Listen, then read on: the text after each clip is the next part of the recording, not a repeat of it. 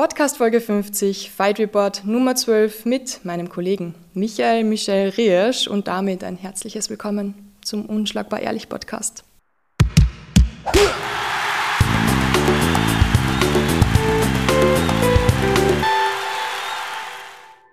Hallo Silvana, hallo liebe Zuhörer und Innen. Schön, dass Gibt es du. ZuhörerInnen, Silvana? Ich denke schon. Meine Mom hört sich auf jeden Fall an. Zumindest sagt sie das. Sind meine Freundin auch. Also zumindest zwei. ja, okay, sehr gut. Du, das ist die Jubiläumsfolge.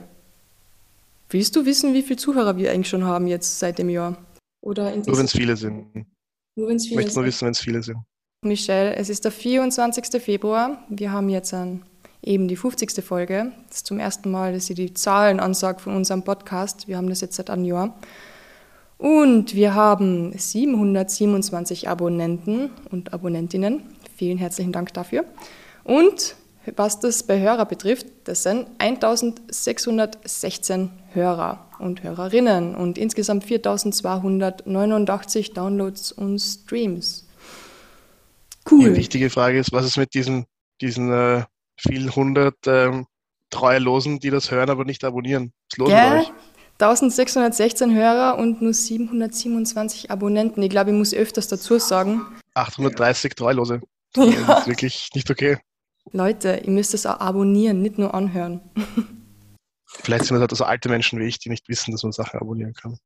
Ja, oder ich sollte einfach mal Werbung machen, was ich echt nie mache eigentlich. Aber das klingt immer so komisch, so bitte teilen, abonnieren, liken. Aber das kann man gar nicht liken bei uns, gell? Es ist so richtig würdelos, aber ich befürchte, wir leben in einem würdelosen Zeitalter, Silvana. Ja, so wie es im Moment draußen ausschaut, ehrlich gesagt schon. Ah, heute 24. Februar, ja, und ehrlich gesagt, ich wollte mir die ganzen Kämpfe noch anschauen. Uh, UFC Fight Night habe ich mir gar nicht angeschaut, weil ich bin einfach nur am Handy und schaue gerade, was in der Ukraine so abgeht. Tut mir unglaublich leid, was da gerade los ist. Wir wollten nicht drüber reden, aber ich wollte trotzdem fragen, wie es dir dabei geht. Ja, ich, ich habe mir eigentlich schon so gedacht, okay, die, da wird wieder nur groß geredet und es wird eh nicht viel passieren. Habe ich gedacht. Und dann ist es doch ziemlich schnell gegangen. Heute in der Früh ich auch aufs, äh, schaue ich auf die Nachrichten so, oh, es ist einfach Krieg. Cool. Vor allem man muss sich vor Augen halten, die Ukraine ist nicht so weit weg von Österreich. Ich glaube, es sind 700 Kilometer zur Grenze oder so von uns irgendwie. Nee, also nach Ost Ostukraine ist weiter weg, aber das ist nicht, das ist nicht unendlich weit weg. Das ist ziemlich. Ja, vor allem, ich habe mir eigentlich gedacht, dass wir in Europa echt schon weg sind von den Ganzen. Und jetzt auf einmal, ich weiß, es ist nicht schön in der Welt, ich weiß, es gibt dort Krieg und dort Krieg und dort leiden Menschen. Aber dass plötzlich in Europa wieder Krieg ist, ähm, Aber bei uns muss es halt nicht sein, ist ja wurscht, ob die woanders leiden. ja eh, ist auch schwer, etwas zu bewerten, das uns selbst nicht betrifft, aber das ist vor unserer Haustür und das finde ich eigentlich schon echt hart. Weil ich nicht damit gerechnet habe, dass das sein kann. Ja, wie das ist, kann es immer sein. Ja. Ist bisschen, ich verstehe auch nicht ganz, was, was Russland sich davon verspricht. Weil ich glaube, äh, wirtschaftlicher Gewinn kommt da kein großer heraus. Ja, Weiß nicht, was jemand davon hat. Aber ja. Es ärgert mich, wenn irgendwelche Politiker meinen, sie können Entscheidungen über Menschen treffen, einfach nur auf Basis von Macht. Und ja, schade. Ich habe gedacht, wir sind noch alle weiter. darf halt nicht vergessen, der gute Mao hatte schon recht, gell? Die einzige politische Macht, die geht vom Gewehr aus. Am Ende des Tages. Naja, ich Ja, möchte jetzt hier keine kommunistische Propaganda machen, aber da hat, am Ende des Tages hat er nicht Unrecht. leider. Das ist wie im MMA. Der fester hinhaut, hat recht. Grausiger Gedanke eigentlich. Nicht schön. Willkommen im echten Leben, liebe Zuhörer und ZuhörerInnen. Das Und einzige Gute ist, wenn Putin an die Macht kommt, gibt es kein Gendern mehr. Alter. Er hat seine Prioritäten in Ordnung. Ich bin jetzt auch nicht so ein Fan vom Gendern. Ja. Aber ich gender fast lieber, als dass wir Krieg haben. Ja, wenn, wenn das die beiden Möglichkeiten sind, bin ich auch Team Gen. Du hast zurzeit eigentlich auch nicht viel zu lachen, gell, weil du bist in Hausarrest. Wie geht's dir denn? Naja, meine, meine Menschenwürde ist auch beschnitten. Ja, mir geht's gut. Ich war einen Tag, war ich, fühle mich ein bisschen verraten. Jetzt äh, wird das alles wahrscheinlich hier zensiert werden, aber ich bin ja geboostet auch. Ja. Und ich habe trotzdem Covid bekommen. Aber halt so, ich war jetzt nur einen Tag wirklich krank. Aber es ist trotzdem mehr, als äh, ich mir erwartet habe eigentlich. Aber mir wurde versprochen, ich werde immun sein und werde durch das Virus wandeln. Aber ist okay. Ist okay. Aber vielleicht hast du es genau deswegen ein bisschen weniger Krieg durch die Impfung. Vielleicht wäre ich sonst explodiert, wenn ich nicht geboostet wäre. Wer weiß das schon. Ja. Tatsache ist, ich habe äh, jahrelang hab ich gelacht über die Jungs, die einfach Covid bekommen haben und haben mich immun gefühlt. Jetzt ist es vorbei. ja, aber ganz ehrlich, ich glaube, dass am Ende des Tages wir alle irgendwann einmal Covid haben werden. Es ist auch, also, es, ja, Ja, also auch ein Thema. So- Sogar das Kriegsthema ist irgendwie angenehmer als das blöde Covid-Thema. Aber, ich aber ich glaube, am Ende des Tages wird es jeder gehabt haben und die meisten werden es sehr unbeschadet überstehen. Also es war einen Tag, was wirklich, habe ich 39 Fieber gehabt, so unangenehm. Und dann war es, heute bin ich noch so leicht langsam und, und meine Muskeln fühlen sich ein bisschen komisch an, aber ich glaube, dass ich nächste Woche wieder voll okay bin. Also. Aus dem Grund machen wir das auch über Zoom, das Interview. Und weil du eigentlich gar keine Zeit gehabt hast, für unsere 50. Folge ins Büro zu kommen. Eigentlich Frechheit. Ich, ich muss zu meiner Verteidigung sagen, es gibt ja diesen Kampf, den ich mich vorbereiten muss, Ivana, gell? Das ist etwas aufwendig. Der im April. Der im April, am 2. April, genau. Ist auf meiner persönlichen Rangliste noch wichtiger als sowohl die Pandemie als auch der Ukraine-Konflikt. Und die 50. Folge unseres Podcasts. Auch. Wenigstens ehrlich. Na, verstehe. Ja, okay. Trotzdem, also falls die Qualität wieder mal nicht so okay ist, das liegt am Zoom, ist nicht meine Schuld. Bitte alle Beschwerden an Michael schicken. Gibst uns dann später der E-Mail-Adresse, gell? Ja, bitte schickt schickt's mir die Beschwerden. mririsch.gmail.com. So, dann starten wir mal mit irgendwas Lustigem, weil das alles in die Tage gerade ein bisschen traurig ist. Ähm, hast du gewusst, Misha Tate, dass die vor kurzem die Celebrity Big Brother Show in Amerika gewonnen hat? Wusste ich nicht, aber ich gönn's dir. Ja, finde ich echt lustig. Großer Mischa-Fan, Ja, auf jeden Fall. Sehr, sehr gute. gute Kämpferin, sympathische Frau. Extrem. Weißt du was, was hat, äh, wieso hat sie das gewonnen? Nee, wahrscheinlich hat sie ein paar verprügelt oder so, rausgeprügelt. Nein, ich hab's, ich hab's nicht gesehen. Wie viele Staffel Big Brother war das denn? Die 38. Ich habe keine Ahnung. ich schaue das auch gar nicht. Also, aber ich kann mir vorstellen, dass die in Amerika noch ein bisschen krasser sind als bei uns. Hast du das jemals geschaut, so Big Brother? Nein. Das ist damals aufgekommen, wo ich schon noch in meiner, also in meiner Jugend, wo Fernsehen schon noch so ein Ding war. Aber das habe ich, das war mir, das war mir, dafür war ich mir immer zu gut, muss ich gestehen. Echt? Ich habe schon noch Trash-TV konsumiert, aber das, Big Brother, das war, das, das war mir zu minder. Da habe ich lieber so Room Raiders geschaut oder dieses, äh, wo die Leute halt so diese MTV-Lügendetektor-Dings oder so. Das, das war so Trash, da konnte ich mitziehen, aber Big Brother, das war mir zu viel. Das war mir zu real Trash. Es war schon Trash, aber es hat irgendwie Spaß gemacht damals. Nein, nein, je- jeder hat so seinen, seine persönliche Trash-Schwachstelle, wo er, wo es ihn erwischt. Aber das war, das war nicht meine. UFC 270. Jetzt haben wir Damn. Krieg und Krankheiten hinter uns, wir waren, jetzt können wir uns den schönen Dingen des Lebens zuwenden. Ja, wobei, wobei, ich muss dazu sagen, erstens einmal, es tut mir leid, dass ich den Garnet als Gen aussprich. Ich kann einfach nicht Garnet lesen, wenn da Garnet steht. Und dann noch einmal sorry, wir sind, oder ich bin völlig falsch gelegen mit meiner Prediction, dass Garnet gewinnt. War mir dann ein bisschen peinlich, ich habe lachen müssen, wie ich den Kampf gesehen habe, weil ich mir gedacht habe, das gibt's ja nicht. Das ist so typisch. Ich war mir so sicher, dass er gewinnt und ja, Ngannou hat uns alle wieder mal ähm, von was anderem überzeugt. Hat mir aber auch extrem gefreut. Die, die, die ersten zwei Runden hast, waren ja so, wie das die meisten Leute sich erwartet haben oder wie auch, wie auch du oder wir quasi predicted haben. Mhm. Ja, aber ich meine, ich möchte nicht sagen, ich habe es gesagt, aber ich habe das dann so halb spaßig rausgehauen. Wer weiß, vielleicht macht Ngannou auf einmal ein- einen auf Ringe.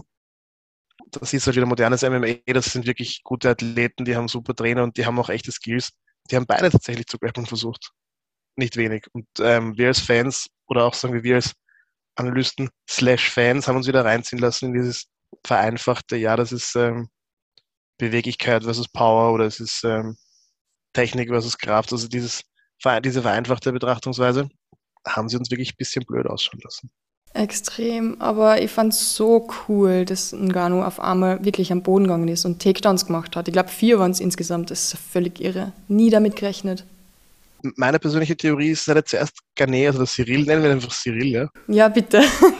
dass Cyril ein, ein Takedown versucht und das halt nicht gegangen. Und ich glaube, da hat der, der Francis gemerkt, hey, warte, ich bin ein besserer Ringer als, als der.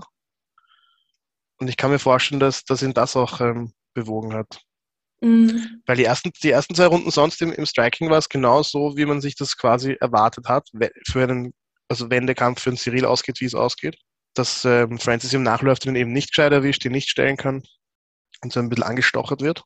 Ja. Dann fängt in der dritten Runde diesen Kick, slammt ihn des Todes. Ja. Und ich glaube, dann ist ihm so ein bisschen das Licht aufgegangen, so, hey, warte, so, so machen wir das. Und trotzdem hätte es ja für den Cyril noch ausgehen können, nachdem er in der fünften Runde diesen Takedown, das war ja auf Messerschneider, das war 2-2. Und dann macht der Cyril diesen Takedown in der fünften und man denkt sich, mhm, okay, wow, das war jetzt der Fight. Und dann, und da siehst du halt, er macht es noch nicht so lange und dieses Leglock war, glaube ich, einfach ein, ein taktischer Fehler. Das hätte, ich glaube nicht, dass es gebraucht hätte, wenn er die Top-Position noch hält, dann gewinnt er das 3-2 so, ja, so hat er das 3-2 verloren. Sagt es natürlich leicht, wenn man nicht, nicht drin, also nicht selber drin steht. Aber ich, ich denke, das war wirklich, auch wenn seine Trainer haben, das war ein, das war ein taktischer Fehler. Weil so ist so, so dass das du nur machen, wenn du hundertprozentig weißt, okay, du finishst das jetzt. Mhm. Bei Heavyweights, wo du weißt, okay, wenn wir sind beide müde, wenn der raufkommt, dann ist mein Leben vorbei. Ich meine, er hat es einfach riskiert. Große, dicke Eier. Hut ab. Aber Submission ist halt alles oder nichts und gerade in der fünften Runde ist es oft da muss man schon sehr sicher sein. Also ich, ich bin, ich bin Grappler mit Leib und Seele, ich jetzt nicht mehr. Ich wäre da drauf liegen geblieben und hätte ihn ein bisschen kauen in den Mund zu halten, hätten wir den Sieg geholt. Man weiß nie, was Ngannou rauszaubert. Ja, na, super spannender Kampf und wieder mal sozusagen die, sind wir in die, in die Vereinfachungsfalle getappt. Aber so ein Kampf ist auch wirklich immer schwierig zu beurteilen und zu analysieren. Und dann ist es immer verlockend, sich zu sagen, ja, okay, das ist jetzt wenn es imstande ist, gewinnt der, wenn es am Boden geht, gewinnt der. Und auf, auf dem Level ist es aber einfach nicht so. Das, das ist alles schon ein bisschen vielschichtiger und, und facettenreicher. Was ich aber extrem arg gefunden habe, war dann, was danach alles passiert ist. Also Dana White hat die Halle verlassen. Er hat den Gürtel Ngannou nicht umgeschnallt. Er ist dann nicht einmal zur Pressekonferenz danach gekommen. Wow, das fand ich extrem respektlos. Ähm, und Ngannou hat, glaube ich, für den Kampf auch nur 600.000 gekriegt, was eigentlich ja, für so einen Hauptkampf ja, ich weiß nicht. Was, was sagst du dazu? Ist das genug? Das ist immer schwierig. Ich meine, schau, das war sein Vertrag und er ja. kriegt ja Pay-Per-View-Points auch noch. Ich gönne jedem Kämpfer alle Kohle der Welt. Also ich möchte jetzt nicht der sein, der die UFC verteidigt in, in den Dings. Ich verstehe jeden Kämpfer, der dann nachverhandelt und, und mehr Geld haben will. Andererseits hat er den Vertrag so unterschrieben und hat gesagt, er macht das für die Kohle. Ja. Kann man natürlich sagen, okay, man hat ja auch keine Wahl und, und Dings, aber schwieriges Thema. Also ich möchte sicher auch nicht der Kämpfer sein, der auf der, Seite, auf, auf der anderen Seite steht dass der Trainer natürlich nicht glücklich ist, wenn er da jedes Mal öffentlich diese Diskussion führen muss. Die Frage ist, ob die Diskussion nicht auch geführt würde, wenn er den Leuten doppelt so viel zahlt, ob es die Diskussion nicht eher auch gäbe. Also, ich weiß es nicht. Fakt ist, die UFC gibt wenig prozentuell her von dem, was sie umsetzt im Vergleich zu anderen Sportligen. Das ist ein unumstößliches Faktum.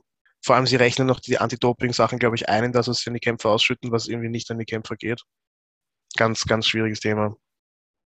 Ja, ich, ich befürchte, bevor, die, bevor, die, bevor es sowas wie eine Kämpfergewerkschaft gibt, ist es auch eine müßige Diskussion, weil dann, das hat sich in allen anderen arbeitsrechtlichen und Arbeitsmarktstreitigkeiten gezeigt. Ich möchte die Leute nicht mit Wirtschaftsgeschichte langweilen. Aber solange die Einzelnen verhandeln, jeder auf sich gestellt, wird die, wird die UFC das immer in der Hand haben. Ja. Solange sie auch diese, diese Strahlkraft von ihrer Marke hat. Ich frage mich jetzt wirklich, also es fragt sich eh jeder, was, was als nächstes kommt für Ngannou, weil der Vertrag ist ja offiziell, wäre ja jetzt ausgelaufen. Das heißt, wenn er jetzt an, bis Ende des Jahres nicht mehr kämpft, ist er Free Agent, kann dann sozusagen machen, was er will. Aber was, was gibt es dann für ihn noch? Ich glaube, er wollte boxen. Das war so ein Ding, das er überlegt hat. Hat er gesagt, ja. Aber ich glaube nicht, dass er das sofort machen wird oder will, oder? Kannst du nicht sagen. Ich, ich habe länger nicht mit ihm telefoniert.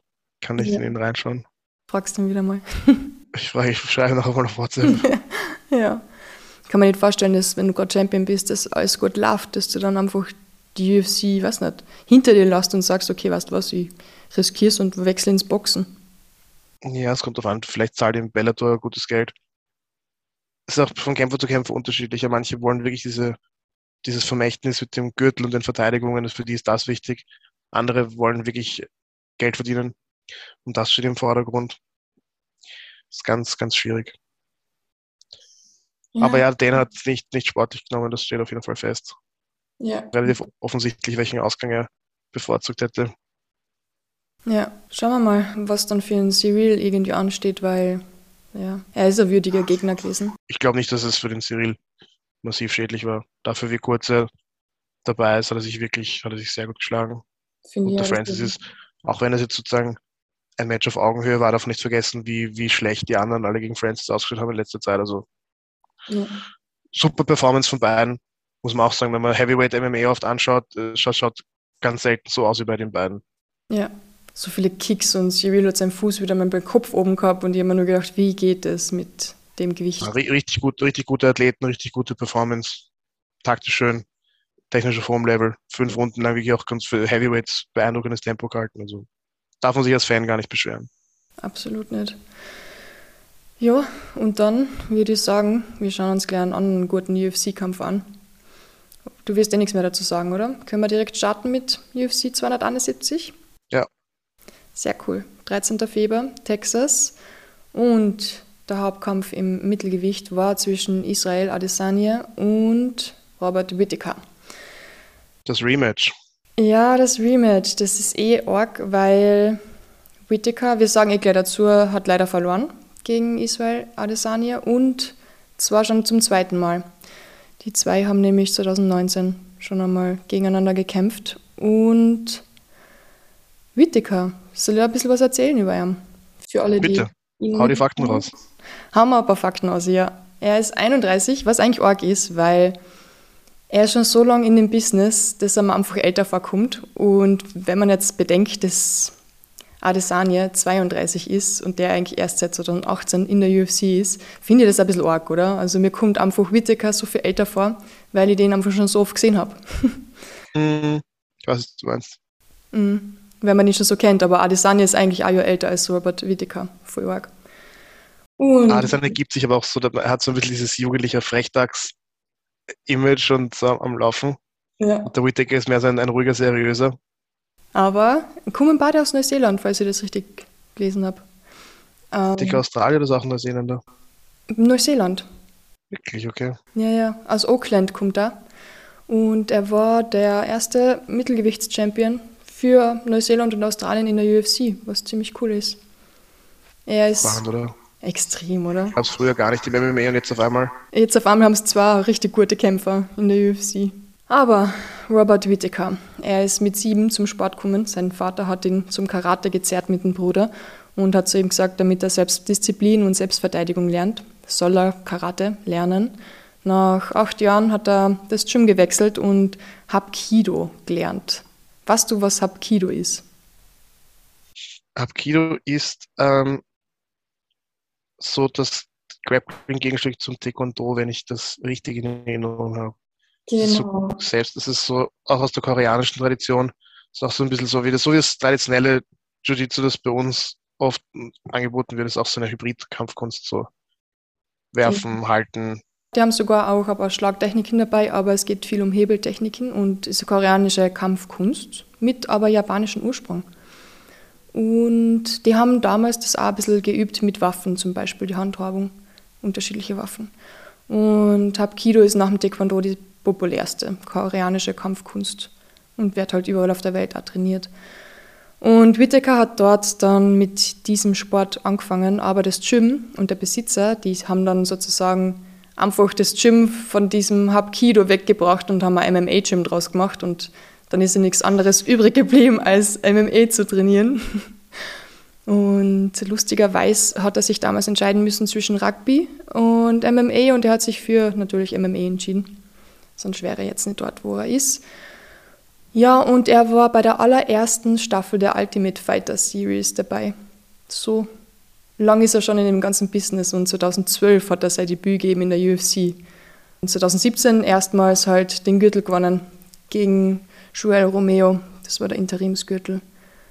Ja, ist eigentlich eine spannende Geschichte. Und jetzt sein Rekord ist 24 Siege und 6 Niederlagen. Und 2014 hat er eine der letzten Niederlagen gehabt gegen Stephen Wonderboy Thompson. Und gegen den kann man schon einmal verlieren. Aber wie gesagt, seitdem hat er eigentlich nur noch zweimal verloren. Und das war gegen Adesanya. Ja, der letzte Kampf, da wollte es ganz dringend und hat es schnell versucht. Ja. Ist dann schwer K.O. gegangen. Bei dem Anlauf war er sehr viel vorsichtiger. Mhm. Hat dann auch nicht ganz gereicht ja, auf, die, auf die fünf Runden. Das bei Adesanya halt schwierig. Entweder man, man läuft ihm nach und versucht ihn wirklich zu kriegen, aber das spielt ihm genau in die Karten und dann kann es halt wirklich sein, dass man, dass man übel K.O. geht. Ja. So à la, à la Costa oder jetzt auch ähm, Whittaker Adesanya 1. Und wenn man das nicht macht, wenn man auf der Distanz bleibt, dann wird man halt so langsam zerpflückt von den Calf-Kicks und ähm, ja, es ist, glaube ich, ganz schwierig, dass man da wirklich, da müsste man genau die Mitte treffen. Genug, genug Offensive, ohne in den Konter reinzulaufen. Also das ist eine wirklich, wirklich sehr schwierige Aufgabe. Ich finde, es hat wesentlich besser als beim ersten Mal ausgeschaut. Ja, das würde ich ja gerade sagen, ja. Vielleicht beim, auch mit den Takedowns, die der Whittaker eingemischt hat, mhm. die er gerade nicht bekommen hat in den meisten Fällen oder ganz kurz unten waren wieder rauf. Also ich glaube, das ist schon, er war schon nah dran, dass er den Code knackt aber es reicht noch nicht ganz. Vielleicht, wenn er eine dritt, dritte Chance äh, hätte, vielleicht, vielleicht kommt er noch näher oder schafft es. Ich glaube, dass es trotzdem für die, für die nächsten Leute, gegen die Adesanya kämpft, dass es ein sehr lehrreicher Kampf war. Also wenn man sich diese fünf Runden anschaut und den Blachowitz-Kampf, ich glaube, da kann man dann schon, kann man schon ganz guten Gameplan formulieren. Mhm. Problem ist, der Easy und sein Team sind auch sehr schlau. Die sehen auch, was da jetzt für Lücken nach außen sichtbar sind und die arbeiten auch dann daran, die zu schließen. Das stimmt, weil du Blachowitz gesagt hast, für alle, die das nicht wissen, aber Isi, ähm, also Adesanya, der hat nur einen Kampf, glaube ich, verloren, gell? und das war damals gegen Jan Blachowitz. Genau, in einer Gewichtsklasse drüber, bei Light Heavyweight. Nein, super Kampf, also auch wenn es fünf Runden sind und äh, manche die Nase rümpfen und ich denke, es gibt keinen Finish, ist schon wirklich auch, ähm, sieht man aber auch bei, also wie wir auch vorher über Gun und Garnet geredet haben, hat es auch bei, bei Figueredo und, und äh, Moreno gesehen und hier auch bei Whittaker gegen Adesanya. Natürlich, das sind fünf Runden Kämpfe, wo dann vielleicht keiner K.O. geht und die 3-2 ausgehen oder sehr knapp sind. Ich glaube, das wird im High-Level-MMA immer öfter passieren, weil die Leute werden immer besser, haben immer weniger Schwächen, die man ausnutzen kann. Die Gameplans sind immer besser und die Trainer auf diesem ganz hohen Level, wo es auch um viel geht, glaube ich, wird das eher ähm, bald die Regel sein und nicht nur die Ausnahme. Dass das so ganz knapp und taktisch geführte Partien sind. Und vielleicht auch ein bisschen Tagesverfassung. Ja, ja, also da muss nur ein Punkterichter ein bisschen schlecht schlafen oder sich verschauen und eine Runde anders geben und das, das Ding ist schon, kann schon anders ausgehen. Ich finde die Entscheidung fair. Ich finde, mhm. dass das da sozusagen 3-2 Alessandro ähm, kann man absolut geben. Ich bin froh, dass ich kein Punkterichter bin, weil das wäre einer von den Kämpfen, wo ich nachher da sitze, mir den Kopf kratze und mich frage, okay, was, was, was mache ich da jetzt? Da bin ich auch immer froh, dass man sich das halt nicht entscheiden muss. Aber man sagt eh meistens, also im Zweifel für einen Champion. Das finde ich ist ein bisschen eine komische Regel, wo man sagt, okay, to, to, to um, take the belt, you gotta beat the champ. Ich finde, wenn es auch der Knappste ist, der das gewinnt, der hat den Gürtel dann. Aber das, das, das so wie du sagst, das sagen viele Fans, ja, wenn du den ja. Gürtel haben willst, musst du ihn überzeugend schlagen. Wird dem Champ da keinen Bonus geben. Also, ja. weil der, der Bonus ist insofern nicht eingebaut, weil bei Draw bleibt der Gürtel eh bei ihm. Insofern hat er eh einen. Eben, ja. Einen Mini-Bonus. Beim zweiten Fight auf der Karte gab es keine Diskussionen mit den Punkterichtern. Spannend, also ähm, andere lustige Fakten. Auf der Karte gab es tatsächlich zwei Ellbogen-KOs hintereinander. ja. Beide, je, beide, jeweils in der zweiten Runde. Ich glaube, das ist tatsächlich auch ein, ein UFC-Rekord. Das ist, glaube ich, schon mal passiert irgendwann, aber schon sehr lange her. Das erste war Taito Iwasa gegen ähm, Derek Lewis, der arme, mhm. arme Black Beast zu Hause in Houston. Das hätte äh, seine Party sein sollen. Damn. und die hätte auf Arm gesetzt, ehrlich gesagt. Ah, und der ist richtig, also ist ihm ganz gut gegangen. Also die beiden haben sich, haben sich, haben sich gut, gut gehauen in der ersten Runde.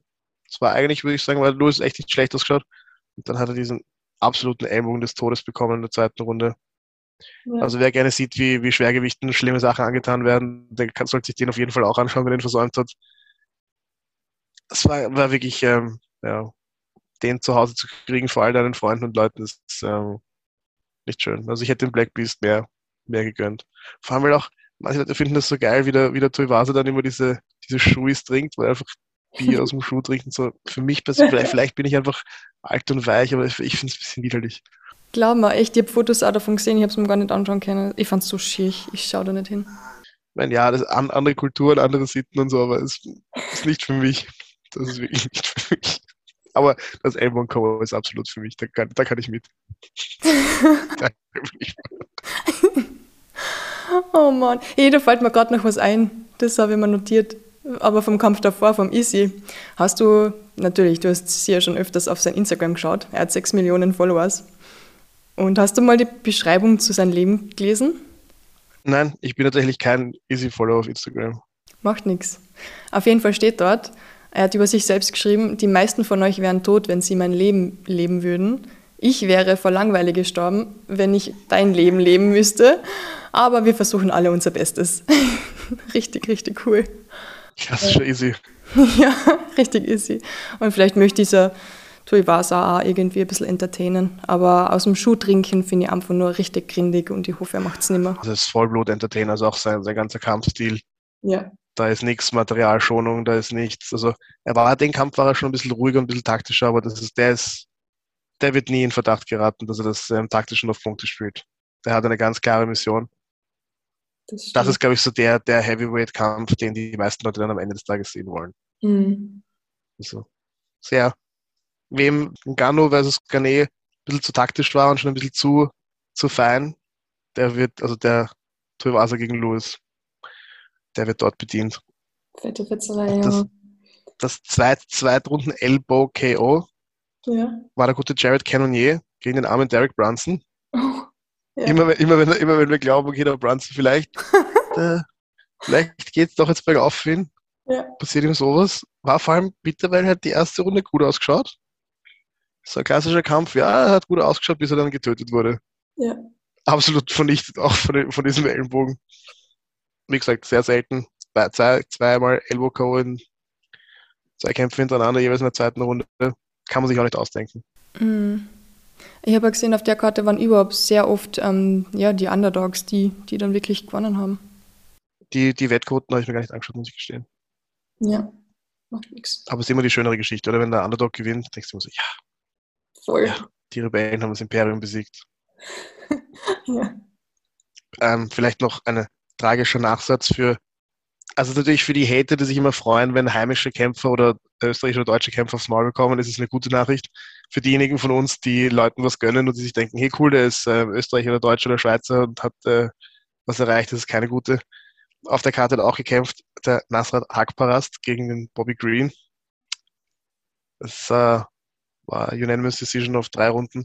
Ist mhm. nicht sehr gut ausgegangen für uns. Ja, muss dazu sagen, wer wer ist, weil sonst. Also Nasrat Akbaras ist ein ähm, deutscher MMA-Kämpfer, ich glaube syrischer Abstammung. Ja. Sehr politisch korrekt hier. Der Bobby Green ist, äh, ich glaube, ist er Amerikaner oder äh, ich glaube, ist Amerikaner. Und der hat uns drei Runden ziemlich aufs Maul gehauen. Ja. Manche hätten gesagt, Nasrat hat technisch überhaupt nicht gut ausgeschaut. Das Problem ist, der hat keine Antwort gehabt auf das, was passiert. Und das ist beim MMA einfach manchmal, wenn man beginnt, aufs Maul zu kriegen, dann zerbröselt man und dann schaut es einfach nicht mehr gut aus. Also der, der kann schon was. Der, der ist schon nicht umsonst dort, aber manchmal passiert sowas und dann schaut nicht mehr so vorteilhaft aus am Ende des Tages. Also wie gesagt, für die Hater, die sich freuen, wenn die Heimkämpfer oder die Kämpfer aus der Region verlieren, ähm, die sollen, sollen sich das anschauen, weil, weil sie dann befriedigt werden die anderen haben es wahrscheinlich eh schon gesehen. Ähm, ich sage das so blöd, weil es gibt, also manche Leute halten ja Hater für einen Mythos. Es gibt Leute in Wien, die behaupten, dass Wien speziell von Hatern bevölkert ist. Weiß nicht, durch diese Theorie teile.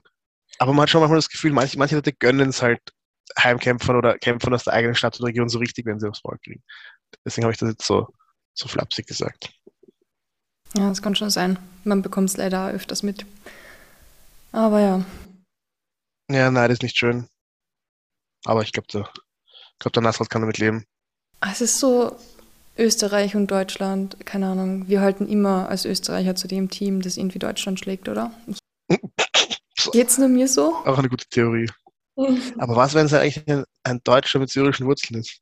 da wird es kompliziert, Silvana. Zu wem hältst du dann? auch zu dem anderen. Nein, ich weiß nicht. Na, ist echt gemein, weil ich habe deutsche Freunde und ähm, die sehen das ganz anders. Die halten zu Österreich, lustigerweise, aber wir sind da irgendwie extrem uncool unterwegs und halten gern zu den anderen Teams, die Deutschland schlagen. Nein, also wenn, wenn ich an, an, also wenn ich jetzt keinen, keinen anderen Athleten habe, der mir persönlich nahe steht oder dem ich eine Verbindung habe, dann ist für mich automatisch schon irgendwie der, ja. ich in Deutschland sehe oder Österreich, denke ich schon immer so, hey cool, ja, komm, ma, mach, mach das halt. Kampfsport ist auch wieder anders. Da finde ich es cool über jeden, der vom deutschsprachigen Raum kommt und irgendwie etwas erreicht. Absolut, absolut. So viele sind es auch nicht, da muss man schon froh sein, wenn, wenn man repräsentiert wird. Ja, auf jeden Fall. Du, hast du dir die Fight Night angeschaut mit vom 20. Februar mit dem Johnny Walker gegen Jamahal Hill? Ja, da waren zwei Kämpfe, die mich extrem interessiert haben. Oh, erzähl. Und zwar erstens, und ähm, wer den nicht gesehen hat, die, sollte diese, die drei Minuten sollte sich, sagen wir, mit ja, aufmachen, vielleicht fünf, die fünf Minuten am Tag sollte sich gönnen. Ähm, das ist so ein K.O., so wie das, ich glaube, das letzte K.O., das so meme-tauglich war, war Rashad Evans, wo er einfach hingerichtet wurde. Die ja. Memes sind jetzt schon übel am, am, am Sprießen. Der arme Johnny ist echt fürs Vaterland gefallen und das ähm, mit einer monströsen Overhand auf die Stirn. Ich möchte nicht wissen, wie es der Hand vom, vom Hill geht. Normalerweise, wenn man es mit so die Stirn trifft, mit der Overhand, also der Schlag muss abartig hart gewesen sein, weil die Stirn ist der robusteste Teil vom Kopf. Sagt jeder ja. Trainer, hey, bitte hau ihm nicht auf die Stirn, fahr nicht mit den vier Unzen Handschuhen. Da, also ich kenne Leute, die haben sich mit 16er Handschuhen die, die, die Hand gebrochen der Stirn vom Trainingspartner. Das ist wirklich das ist keine Lappalie. Das sind Light Heavyweights, also da ist schon richtig Bums dahinter. Und der hat ihm einfach mit der Overhand auf die Stirn, so, so hart auf die Stirn geschlagen, dass der, ich, ich weiß nicht spoilen, schaut es euch an. Jetzt haben wir es ja schon gespoilt, es ist ja eh wurscht. Wie seine Cartoon-Figur ist der K.O. gegangen. Nein, nein, ja. aber das muss wirklich so, ja. Ich, ich, ich möchte jetzt nicht so freudig klingen, weil der, der arme Johnny hat sicher immer noch Kopfschmerzen. Ja.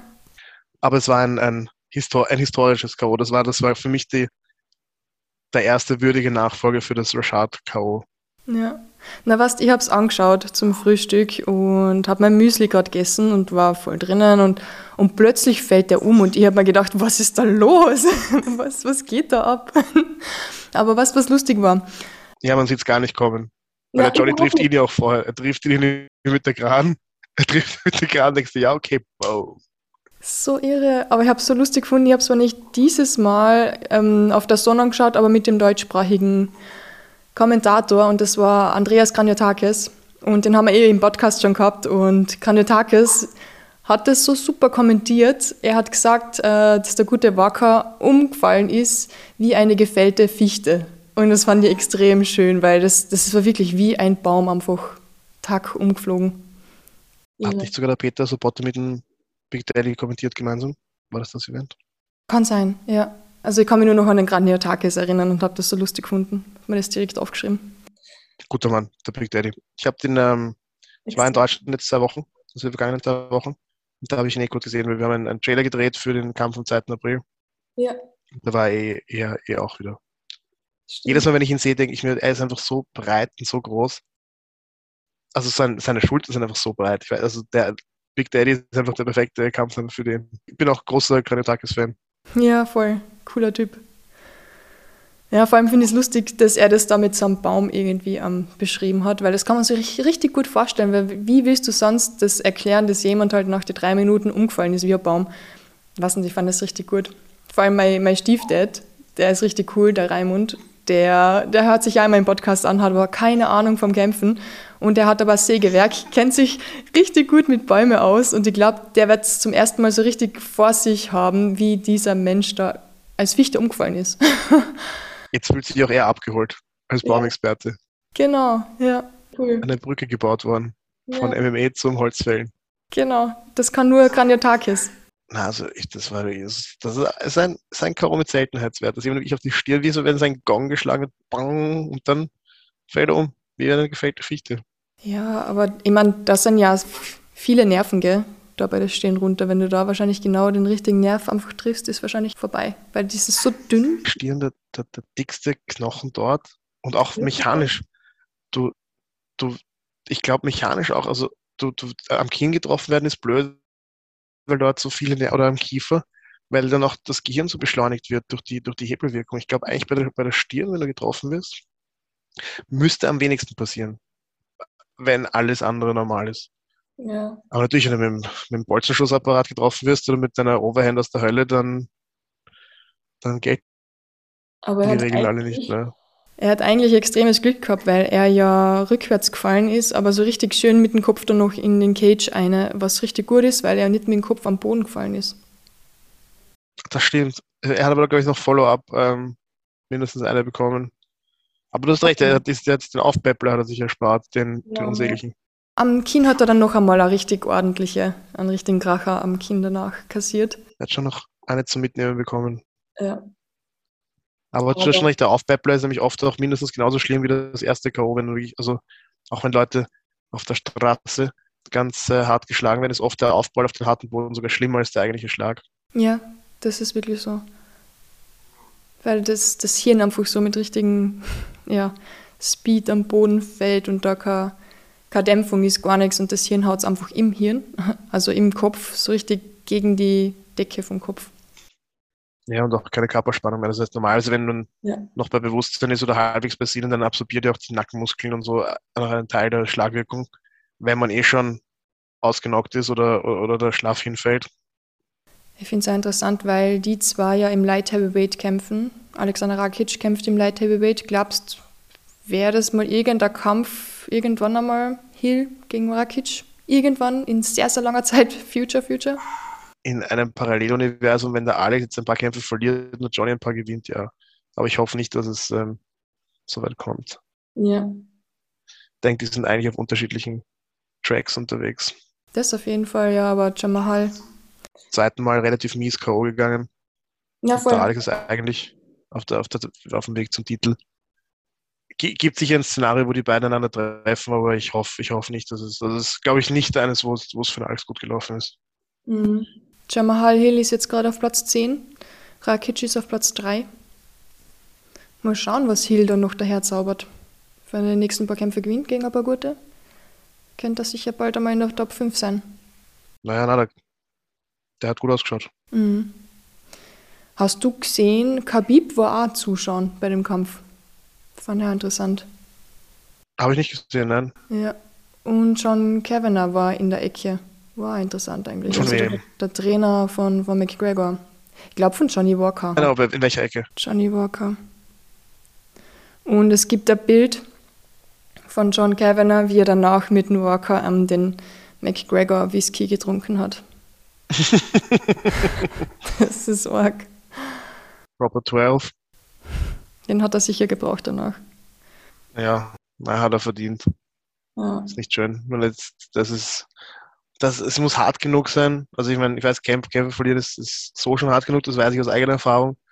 Aber noch dazu auf so einer großen Bühne, wenn es um so viel geht, dann noch so spektakulär und du weißt einfach, du bist jetzt die nächsten Jahre einfach das Nummer 1 Meme, da Ja. kannst du schon mal ein, zwei Whiskys reinstellen. Plus die Kopfschmerzen. ja. Aber pass auf, ähm, noch eine, dass wir auf einer inspirierenden Botschaft hier enden. ja. Der Jim Miller, der alte Übertreiber, hat auch noch gekämpft auf der Karte Oh, gegen einen gewissen Motta. Ich glaube, Nick Motta. Und das war sein 39. UFC-Fight, habe ich mir aufgeschrieben. Weil einfach so übertreibt. Man muss sich jetzt vor Augen halten für die Zuhörer und Zuhörerinnen, die nicht so im Fight-Game drinnen sind. Es ist wahrscheinlich in Wien Leute zu finden, die zehn Kämpfe haben. Es gibt schon, gibt schon einige, aber es sind nicht viele. Es haben jetzt nicht mal viele Kämpfe, zehn Kämpfe. Generell, ja. Schon, zehn Kämpfe insgesamt ist schon nicht wenig, ja. Von 20 ganz zu schweigen gibt's auch, ja, aber das ist dann schon, da wird die Luft dann schon relativ dünn. Whittaker hat 30 gehabt, nur mal so. Und 30 ist schon sehr viel für eine Kämpferkarriere. Also 30 ist wirklich, 30 ist absolut nicht wenig. ja. Das heißt, du musst zehn Jahre lang drei Mal im Jahr gekämpft haben. Das ist schon, das ist viel. Er hat sich 30 Mal vorbereitet, er hat 30 Mal sein Gewicht gemacht. Also das ist wirklich schon, das ist eine echte, Le- der gute Jim Miller hat 39 Fights in der UFC. Boah, das habe ich gar nicht gewusst. 39 Fights in der UFC, ja. Ich habe jetzt nicht nachgeschaut, wie viel er insgesamt hat, aber er hat einfach 39 UFC-Fights. Das war jetzt sein 23. Sieg in der UFC. Bist deppert. Ja, der alte Übertreiber, der hört einfach nicht auf. Und was auch wirklich beachtlich ist, er hat das einfach per TKO gewonnen gegen einen, gegen einen Jungen und hat ihn einfach weggehauen in der zweiten Runde. echt, also immer wenn, wenn, wenn ich ins, oder auch wenn, wenn ihr selbst trainiert und ins Training geht und ich denke, hm, schon alles ein bisschen spät oder hm, ist schon ein bisschen alt oder hm, Jim Miller, okay, ich glaube, der beschwert sich nicht, der macht einfach. Und vielleicht sollten wir alle ein bisschen mehr wieder gut Gym sein. Und 30 UFC-Fights. Ich glaube jetzt, äh, mit dem, dem Sieg hat er ähm, den Rekord, also er, er, hat jetzt nicht den Rekord, er hat ihn jetzt sozusagen gleichgestellt. Ich glaube, es gibt noch ein, zwei andere Leute, die haben eine ähnliche Anzahl an, an Wins in der UFC. Man muss sich wirklich fragen, halt, die durchschnittliche MMA-Kämpferkarriere sind neun Jahre. Ja, wenn jemand, wenn jemand 20 Fights schafft, bevor sein Körper aufgibt oder keinen Bock mehr hat, ist das, ist das, ist das ganz gut gelaufen. Um den Dreh jetzt, ja. Ja, er hat, und äh, Jimmy hat gekämpft UFC 100, UFC 200. Sein nächster Plan ist UFC 300 auch noch zu kämpfen. und der, der hat noch richtig Lust. Ist immer schön zu sehen, der, der alte Löwe jagt noch. Ja, könnte sich vielleicht ausgehen, ha? Lass mich kurz nachschauen, wie viele Kämpfe der insgesamt hat. Weil er ist auch nur drei Jahre älter als ich. Aber er ist auch, es ist auch ein bisschen unfair, weil er, ist, er, ist, er kommt aus New Jersey, aus einer Stadt, die heißt Sparta Township. Also er kommt original einfach aus Sparta. und hat insgesamt 51 MMA-Kämpfe, 34 gewonnen, 16 verloren, einen Contest. Bist du deppert? 50. Unglaublich. Ich möchte die Stadt besuchen. Die klingt gut. In Sparta, New Jersey. Ich weiß nicht, ob es schön ist, aber es ist auf jeden Fall cool. Ja. Apropos Sparta, da gibt es jetzt eine neue Fight Promotion? Kampfveranstaltung? Sparta FC, ich glaube, die kämpfen zum ersten Mal am 2. April mhm. im Multiversum in Schwächert. Genau, ja. Und das sind sehr viele, die wir alle kennen. Ja, ganz viele Jungs vom, also die jetzt im 23. trainieren. Ja. Ich glaube, der ähm, Showtime Margo, Muslim Danaev, der Matusic kämpft dort, glaube ich. Schober, also es sind viele, viele bekannte Wiener Gesichter werden dort kämpfen. Also ja, wer nicht nach Düsseldorf fährt, am 2. April, soll gefälligst nach Schwächert fahren. Mal wieder neue Fight Promotion anschauen. Ah, cool. Na, ist gut, ist sehr, sehr erfreulich zu sehen, dass, dass die, die ähm, Wiener MMA-Event-Szene da jetzt wieder, wieder ein bisschen aufwacht. Weil natürlich ja. die letzten Jahre durch diese unsägliche Geschichte war das, war das alles sehr eingeschlafen. Und ich hoffe sehr für die, für die Jungs, dass das auch stattfindet und dass das, dass das endlich mal wieder passiert und dass das wieder losgeht. Das freuen wir uns schon. Du, was wir jetzt natürlich das Wochenende verpassen werden, ist die Fight Night in Las Vegas. Makachev gegen Green. Machen wir besser keine Predictions, oder? Ja, wobei ich meine, der, der, der, Bobby Green hat, hat auch wieder, ähm, er hat sehr viel Mut gezeigt, dass er auf Short Notice gegen den Islam annimmt. Mhm. Es ist mutig, das stimmt. Makachev ist halt auch mit einer vollen Vorbereitung schon ähm, ja. beide Hände voll zu tun. Schauen wir. Schauen wir. Ich habe ihn noch nicht so viel Grappling gesehen, den guten Bobby Green. Ja, es würde mich, würd mich überraschen, wenn, wenn der Makachev das nicht gewinnt, aber immer wenn man so, immer wenn man sich denkt, er hat eh keine Chance, der kann es nicht gewinnen, dann, dann lachen die MMA-Götter wieder und, und lassen einen blöd ausschauen. Aber ja, wenn er jetzt nicht, wenn er jetzt nicht irgendwie den heiligen Gral gefunden hat oder einen super Lucky Shot am Anfang trifft, der Bobby, dann wird es ihm, glaube ich, nicht so gut gehen. Ja. Weil der Islam Makachev ist schon super stark. Auf, auf seine Art ist er, ist, er, ist er genauso gefährlich wie Habib. Er hat nicht dieses, dieses Todes-Ground and Pound, aber ähm, was das reine Grappling betrifft, ist er, ist er auch absolut tödlich. Ja, und das kann er noch werden. Ich glaube, es ist einfach ein, ein anderer Style. Ja. Also andere, anderer Style, aber die Qualität ist auch, ist, ist auch absolut da. Du, ein anderer Kampf, wo ich eine Prediction abgeben möchte, das ist keine Prediction, es ist ein Wunsch. Wir starten im März mit einem echten Kracher. Covington gegen Masvidal und du weißt eh schon, auf wen ich setzen werde. Und ich freue mich schon so riesig auf März. Das kannst du dir gar nicht vorstellen. Ja, du bist ja ein Colby-Girl, oder? Was? ich hasse Colby Covington, deswegen wünsche ich mir immer, es ist wie, nein, es ist nicht so schlimm wie Deutschland, aber ich wünsche mir einfach nur, dass Masvidal gewinnt. Und das in einer sehr schönen Manier, wie immer das hat halt auch so eine geile Storyline. Also ich weiß noch, wo ich bei TT war damals mit Alex vor mittlerweile, weiß nicht, fünf Jahren. Da waren die beiden noch voll dick und haben zusammen trainiert und, ja. und die waren wirklich, es waren immer, jedes Mal, wenn ich sie gesehen habe, waren die zu zweit dort und haben halt gemeinsam gedreht oder gemeinsam gearbeitet.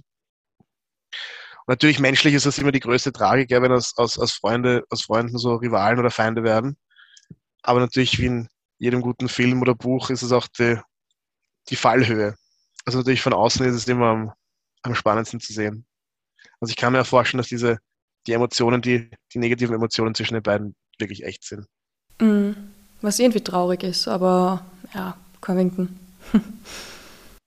Tja. Natürlich irgendwie traurig, wenn sich zwei Menschen streiten, aber auch geil, wenn sie sich nachher so zur Belustigung aufs Maul hauen. Oh ja, ja. Und vor allem, wenn du so richtig was zu wen du halten willst und du einfach dich schon so freist, dass endlich der Kampf ist, weil du weißt, oh, Alter, hoffentlich fetzt er ja mal richtig.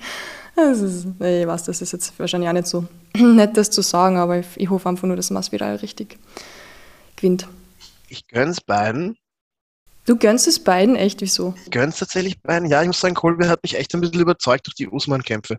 Ja, der hat so abgeliefert. Ja. Der hat mich einfach sportlich überzeugt. Von dem, was er, was er außen macht, habe ich verfolgt das nicht so, so rundherum nicht so viel, die Pressekonferenzen und das Social Media und so. Und deswegen ist es ein bisschen an mir vorübergezogen. Also weiß ich nicht, was er da alles Nerviges tatsächlich gemacht hat. Ja, zu viel. Aber rein sportlich hat er mich echt überzeugt. Also hat mich wirklich, wirklich beeindruckt. Mhm. Und deswegen, vielleicht bin ich der altmodisch als MMA-Fan, aber wenn jemand einfach sportlich abliefert und, und die Qualität hat, dann, dann, dann gönne ich ihm Sachen. ich mag es, dass du manchmal andere Ansicht hast als ich. ich. Ich finde, es führt jetzt vielleicht ein bisschen weit, ja, aber die Zuhörer und ZuhörerInnen sollten nachdenken darüber, ob man das Werk eines Künstlers immer sozusagen mit dem Künstler gemeinsam betrachten muss oder ob das für sich allein steht. Oh, das ist und schön. ich sage dir ehrlich, wenn wir im MMA jetzt sozusagen das Werk der Leute mit der, die, die, ich möchte jetzt nicht hier blöd klingen, aber die, wenn man mit den meisten Kämpfern redet, gibt es dieses Sprichwort, das besser man lernt seine Helden nicht kennen, weil dann kann man mit diesem Idealbild weiterleben. Also, das sind nicht alles so feine Menschen. Das heißt, es ist vielleicht besser bei vielen, wir, wir schauen uns einfach das Werk an und erfreuen uns daran und, und was die sonst noch machen oder ob sie Rassisten sind, ob sie ihre Frau schlagen, ob sie besoffen, besoffen Autounfälle produzieren, ob sie mit der Schrotflinte starten. Es, es muss eigentlich wurscht sein, was der außerhalb macht. Hauptsache er geht in den Käfig rein, er macht eine geile Show und solange und, und macht halt draußen nicht so viel Unsinn, dass er ins Gefängnis muss und nicht weiterkämpfen kann. Das wäre so meine Mindestanforderung. Ich finde deine Mindestanforderung erstrebenswert. muss, muss aber dazu sagen, das ist wie mit Journalismus. Okay, ich kann sagen, ich bin Sportjournalist und es ist mir kackegal, dass in China gerade Uiguren in Lager wahrscheinlich gesteckt werden. Mich interessieren nur die Olympischen Spiele. Mutmaßlich. Mutmaßlich. Ja, genau. Aber ich weiß nicht, bin ich nicht an erster Stelle Journalist und muss mich auch um das kümmern? Kann ich nicht einfach die Augen aufmachen und schauen, okay, es gibt noch ein bisschen mehr drüber, das auch dazu gehört? Ich kann nicht einfach wegschauen und sagen, nein, ich konzentriere mich nur auf das Sportliche und was drumherum passiert, ist mir völlig wurscht. Das gehört irgendwie dazu. Ich finde, du hast völlig recht, aber blöde Social Media Kommentare zu machen und und, und cringige Walk-ins oder, oder weil mit die Walk-ins kann ja nur leben, aber mit gewissen Aussagen. Wie, wie einfach Menschen andere Religionen oder Volksgruppen in Lager sperren und, in meiner persönlichen Werteskala ist es absolut nicht okay. Die, die armen Uiguren, wenn, wenn das stimmt, was, was, was da medial verbreitet wird, ist es ein absoluter Skandal und es ist eigentlich wild, wie China damit davonkommt was der, was der Colby da macht oder was andere Kämpfer da sozusagen äh, medial machen, ähm, ist, ist vielleicht, wie die jungen Leute sagen würden, cringe, aber ist nicht ganz, nicht ganz so schlimm für mich. Ja, das, das ist ja nicht vergleichbar mit dem, was sonst wo abgeht. Aber man sollte das niemals außer Acht lassen, was dahinter auch noch ist. Covington als das kleinste Übel von allem. Ohne, ohne, ja, also wenn, wenn du die Wahl hast zwischen marschiert in Ukraine ein oder sperrt haben Uiguren in Lager und lässt die Zwangsarbeit berichten, dann ist Covington echt das geringste Übel. Ist es, ja. Ich freue mich auf den Kampf. Also ich, ich kann es nur nochmal sagen, es wird super cool. Schaltet ein. Im März. Schauen wir mal, wie es ausgeht. Was denkst du? Bist du voll Covington-Seite? Naja, wenn, wenn du jetzt natürlich Team machst, ich bin, ich bin auch großer, also ich bin ein Fan von beiden in Wirklichkeit. Menschlich sind beide lustig, aber ich hätte, von dem, was ich von Leuten gehört habe, die beide kennen, ist Colby anscheinend im echten Leben der nettere von den beiden. Wirklich? Ja, aber haben mehrere Leute gesagt, aber ist jetzt egal. Wenn du natürlich für, für Masvidal bist mhm. sportlich, dann muss ich für, für Colby sein. Klingt gut. Ich meine, Masvidal denkt natürlich, ah, ich bin der bessere Striker und, und, und Dings, aber ich glaube, dass Colby doch diesen, diesen mega Gas-Tank hat und dass der Druck schon zu viel werden könnte für einen guten Masvidal. Mhm. Andererseits ist Masvidal auch wirklich überall sehr stark und ein, ein, extremer Techniker und erfahrener Kämpfer. Ist auf jeden Fall ein wirklich geiles Match. Also ja. die, der, der, große Gewinner sind auf jeden Fall wir Fans, um nochmal so eine Plattitüde hier rauszuhauen. Na, der Colby macht das. Glaube, der Colby hat nur das Pech, dass, dass es Usman gibt, sonst, sonst könnte es gut sein, dass er einfach Champion wäre und das auch ein paar Mal verteidigt. So wie Whittaker bei Adesanya. Wenn es Israel Adesanya nicht gäbe, wäre Whittaker chillig Champion und würde und würd das mehrmals verteidigen. Es gibt das Problem, dass es da noch die Trumpfkarte gibt. Gott sei Dank, sonst wäre es nicht so spannend. Ich setze ein, ein, einen Podcast-Lunch auf Colby Covington. Oh, klingt gut. Passt. Danke, Michelle. Hat Spaß gemacht mit dir. Gute Besserung und dann sehen wir uns nächstes Monat hoffentlich wieder live. Danke, Silvana. Ja, ich, in, innerhalb des nächsten Monats sollte ich diese schwerwiegende Infektion überstehen. Bin schon gespannt. Bis ja. bald. Ciao.